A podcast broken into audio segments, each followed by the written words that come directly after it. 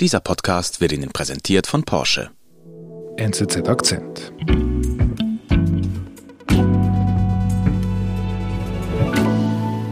She was the US Open champion in September. She becomes the Australian Open champion here tonight.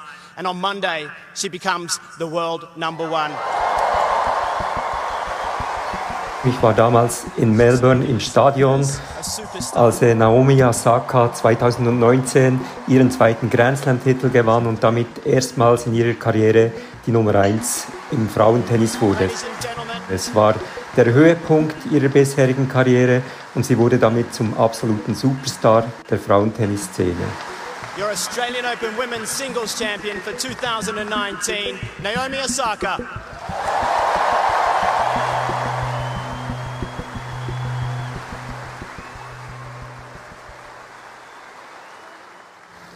Hello. Uh, uh, sorry, uh, public speaking isn't really my strong side, um, so I, I just hope I can get through this. Um, uh, huge congrats. Doch äh, rückblickend war es nicht nur die Freude, die sie da übermannte, sondern auch diese zwiespältigen Gefühle. Sie hat gestanden, dass sie schon damals unter Depressionen litt. Um, I want to thank you guys for coming and watching. Um, Das hat damals all- allerdings noch niemand gewusst. I read notes before this, but I still forgot the rest of what I'm supposed to say. Uh, so um, just thank you, everyone, and um, I'm really honored to have played in this final. So yeah, thank you.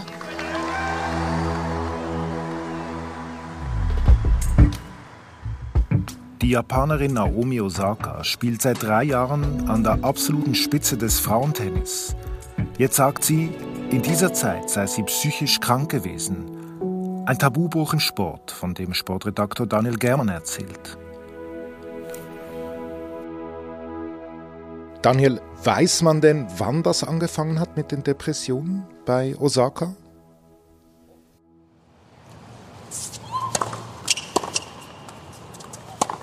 Offensichtlich bereits mit ihrem ersten Sieg am Grand Slam Turnier am US Open 2018. Gab es da etwas Besonderes? Also ist da etwas passiert?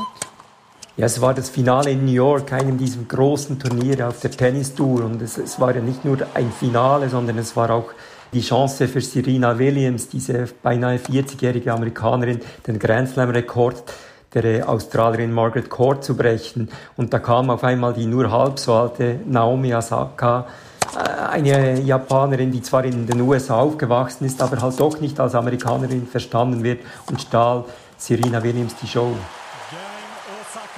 Ich saß da auf den, äh, auf den Medienplätzen, die sind relativ nahe am Court. Man ist mittendrin in diesem riesigen Kessel.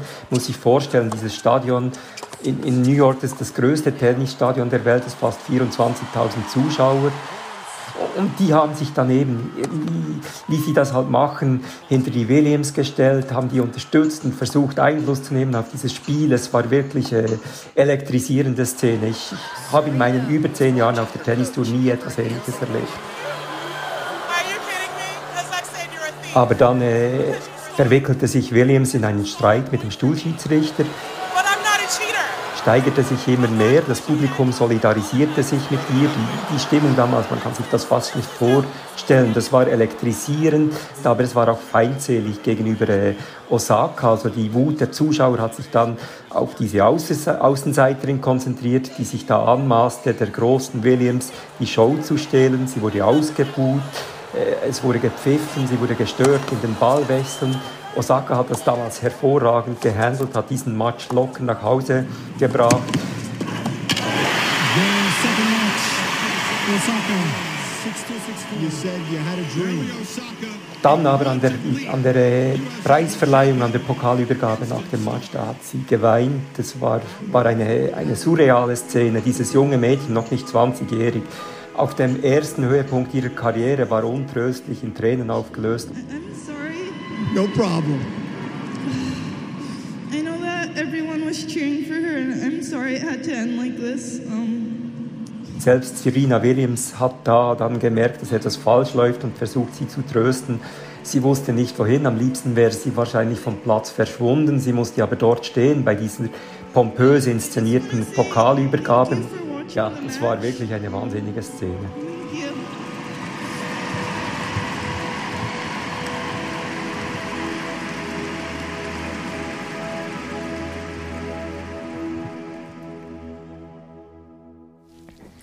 Und sie sagt, damals hat das alles begonnen. Jetzt im Nachhinein sagt sie das. Das hat sie gesagt. Seit damals hat sie diese gelegentlichen Angstzustände. Sie weiß nicht genau, wie sie den, den Menschen der internationalen Presse begegnen soll.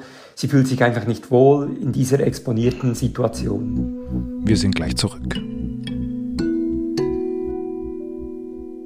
Lust auf ein bisschen Action? Mit dem neuen Taycan Cross Turismo hat Porsche einen Abenteurer entwickelt, der die Nerven kitzelt und die Vorfreude auf unbekanntes Terrain weckt. Folgen Sie Ihrem Abenteurerdrang und erleben Sie elektrisierenden Fahrspaß bei einer Probefahrt. Jetzt anmelden unter porsche.ch/taycan.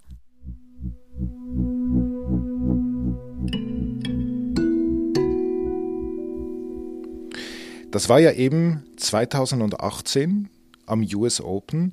Wie, wie ging es dann weiter mit Ihrem Aufstieg?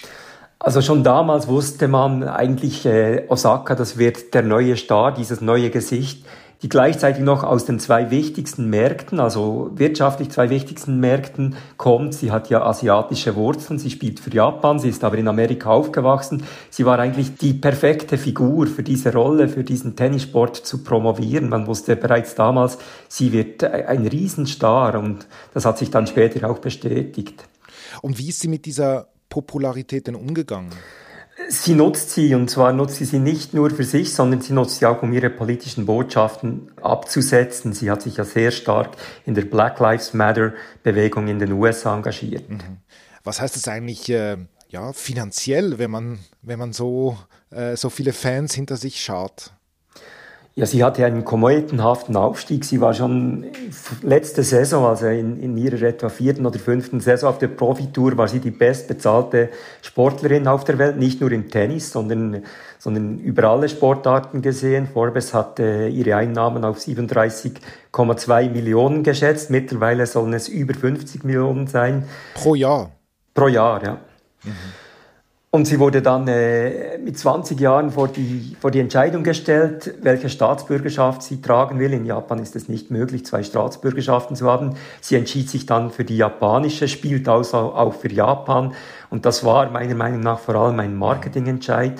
In Japan stehen in diesem Sommer die äh, Olympischen Sommerspiele an. Sie ist eines der Gesichter dieser Spiele. Sie hat äh, auch Sponsoringverpflichtungen. Sie ist verbandelt mit sehr vielen Sponsoren, die auch in, an Olympia Sponsoren der Organisatoren sind. Jetzt kann sie ja quasi in, der, in ihrer Heimat ja dann auch antreten. Das würde sie gern, aber sie hat jetzt auch Kritik geäußert zu den Olympischen Spielen. Sie hat Fragen aufgeworfen, wie sinnvoll es sei, in der aktuellen gesundheitlichen Situation einen solchen Mega-Anlass mit, mit Zehntausenden von Athleten und Funktionären, Journalisten äh, in Japan stattfinden zu lassen. Mhm. Und wann war das? Das war Anfang Mai in Rom, am, am, Tennisturnier in Rom hat sie diese Kritik zum ersten Mal geäußert. And of course my immediate thought is that I'd want to play the Olympics, but as a human, I would say we're in a pandemic, um, and if people are, aren't healthy um, and if they're not feeling safe, then it's definitely a really big cause for concern. Mhm. Und wie waren die Reaktionen? Ich meine, das ist ja nur noch wenige Wochen bis zu den Sommerspielen. Die waren gespalten, also die japanische Bevölkerung ist ja sehr kritisch, die Kritik wächst, aber ihre Sponsoren hatten natürlich gar keine Freude an, an dieser Kritik. Also das Gesicht dieser Spiele, das eigentlich diese Spiele promovieren und tragen soll, kritisiert auf einmal die Idee, das lief ihren Geschäftsinteressen bestimmt zuwider. Mhm. Weiß man dann, wie sie darauf reagiert haben gegenüber Osaka? Man weiß es nicht, sie hat sich nicht öffentlich geäußert, doch es liegt auf der Hand, dass über ihr Management, sie wird von der amerikanischen Agentur IMG betreut, dass da Druck ausgeübt wurde, dass sie sich zurückhält mit solcher Kritik. Mhm, mh. Also sie wurde quasi mundtot gemacht, oder? Sie hat das selber nie so gesagt, aber die Vermutung liegt nahe. Ja, sie hat das eben nach Rom, hat sie dann kein Turnier mehr gespielt. Die, das nächste Turnier waren dann die French Open, Roland Garros in Paris und sie hat in der Woche, bevor dieses Turnier begann, angekündigt, dass sie während des gesamten Turniers nicht zu den Medien sprechen wolle. Es gehört ja zu den Verpflichtungen der Spieler nach jedem Spiel vor die internationalen Medien zu treten, Fragen zu beantworten und es war absehbar, dass äh, diese Kritik an Olympia, die ja ein weltweites Thema ist, dass die zum großen Thema jeder ihrer Pressekonferenzen, jeder ihrer Fernsehauftritte werden würde.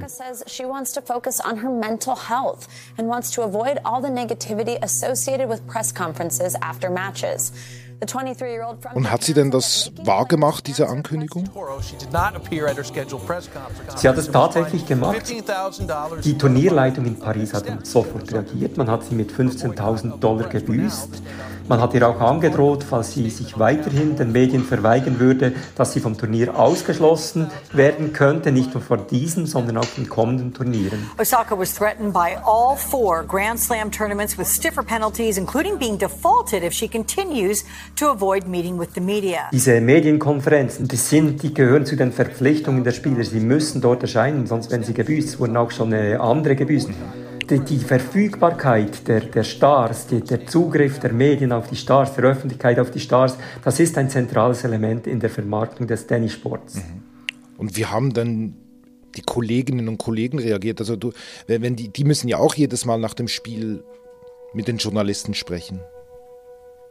I, I don't know. I, I mean, we need to be ready to to accept the the questions and to try to to produce uh, an answer, no? And, uh, ja, sie stieß da, da ganz klar auf Unverständnis. Also man hat gemerkt, niemand hat sie zwar offen verurteilt von den Konkurrentinnen und Konkurrenten, aber man hat gemerkt, man trägt diesen Entscheid nicht mit.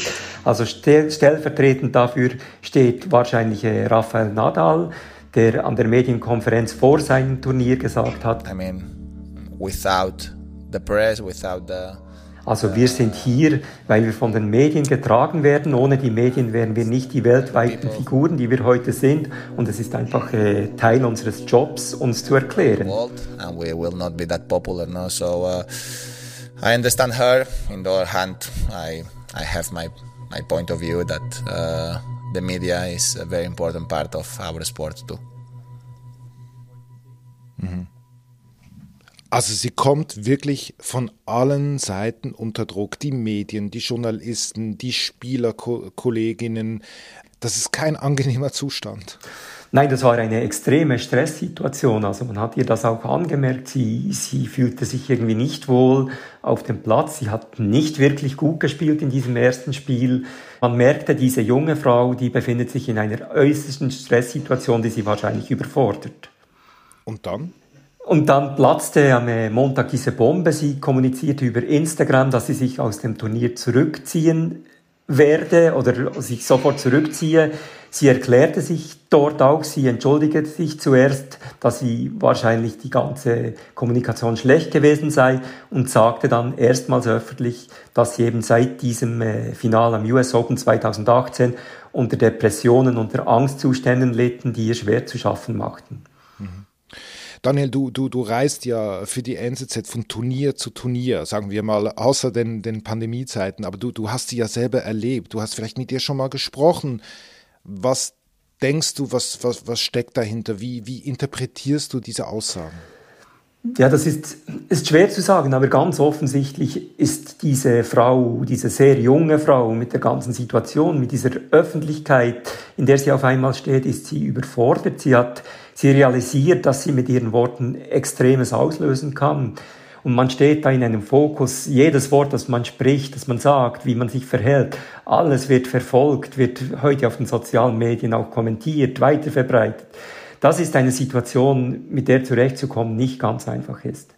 Eine Sache beschäftigt mich schon sehr. Also ich kann das extrem nachvollziehen. Wir alle, wenn wir mal aus unserer Komfortzone kommen und, und, und, und etwas reißen müssen, das ist nicht immer angenehm. Was mir einfach auffällt, ist, dass man im Sport, der ja auch ein Spiegel der Gesellschaft ist, Spitzensport und Depression, Spitzensport und Angstzustände, das hört man nicht so oft. Das, das gehört irgendwie wie nicht zusammen. Ich denke, es ist ein Tabuthema, immer noch, obwohl es, obwohl heute mehr darüber gesprochen wird. Aber es passt einfach nicht in dieses Bild, in dieses Bild der Perfektion, der Überlegenheit, der Makellosigkeit, die der Sport und, und auch natürlich auch die Sponsoren, die in seinem Umfeld werden, vermitteln wollen, übertragen wollen. Das ist ein Widerspruch, den man nicht will. Aber hat denn der Sport, der Spitzensport nie daraus gelernt? Ich meine, ich kann mich erinnern an andere Sportler, die sich mal äh, dazu erklärt haben, dass sie darunter gelitten haben. Also es ist ja irgendwie auch traurig, dass der Spitzensport damit irgendwie nicht umgehen kann. Ich denke, man versucht damit umzugehen und man hat reagiert. Es gibt beispielsweise auf diese Frauentour, die von der sogenannten WTA, das ist die Organisation, die dahinter steht, geleitet wird, gibt es eine, eine Psychologin, die sich um die Spielerinnen kümmern soll, die eben, die die Spielerinnen ansprechen können mit ihren Ängsten. Aber der Widerspruch, der bleibt. Also, das Tennis, nicht nur das Tennis, der Sport allgemein, das will dieses Bild der Perfektion vermitteln. Und, da hat einfach Angst, hat keinen Platz darin. Das ist, Angst ist Schwäche und Schwäche will man nicht transportieren. Mhm. Was denkst du, wie geht es jetzt mit Naomi Osaka weiter? Also du sagst, sie hat sich zurückgezogen. Heißt das, sie kommt sie überhaupt mal zurück? Das weiß man nicht. Sie hat gesagt, sie nehme sich jetzt einmal eine Pause von der Tennistour. Wie lange das die dauert, hat sie offen gelassen. Bereits Ende Juni beginnt ja in, in Wimbledon das nächste große Turnier in dem sie eigentlich antreten sollte, an dem ihre Chancen zu gewinnen auch sehr groß sind. Doch ob sie dort wirklich auftreten wird, das wage ich im Moment zu bezweifeln.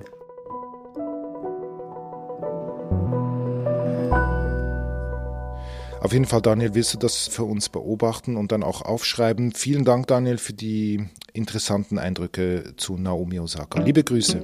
Ich danke dir. Viele Grüße zurück. Das war unser Akzent. Ich bin David Vogel. Bis bald.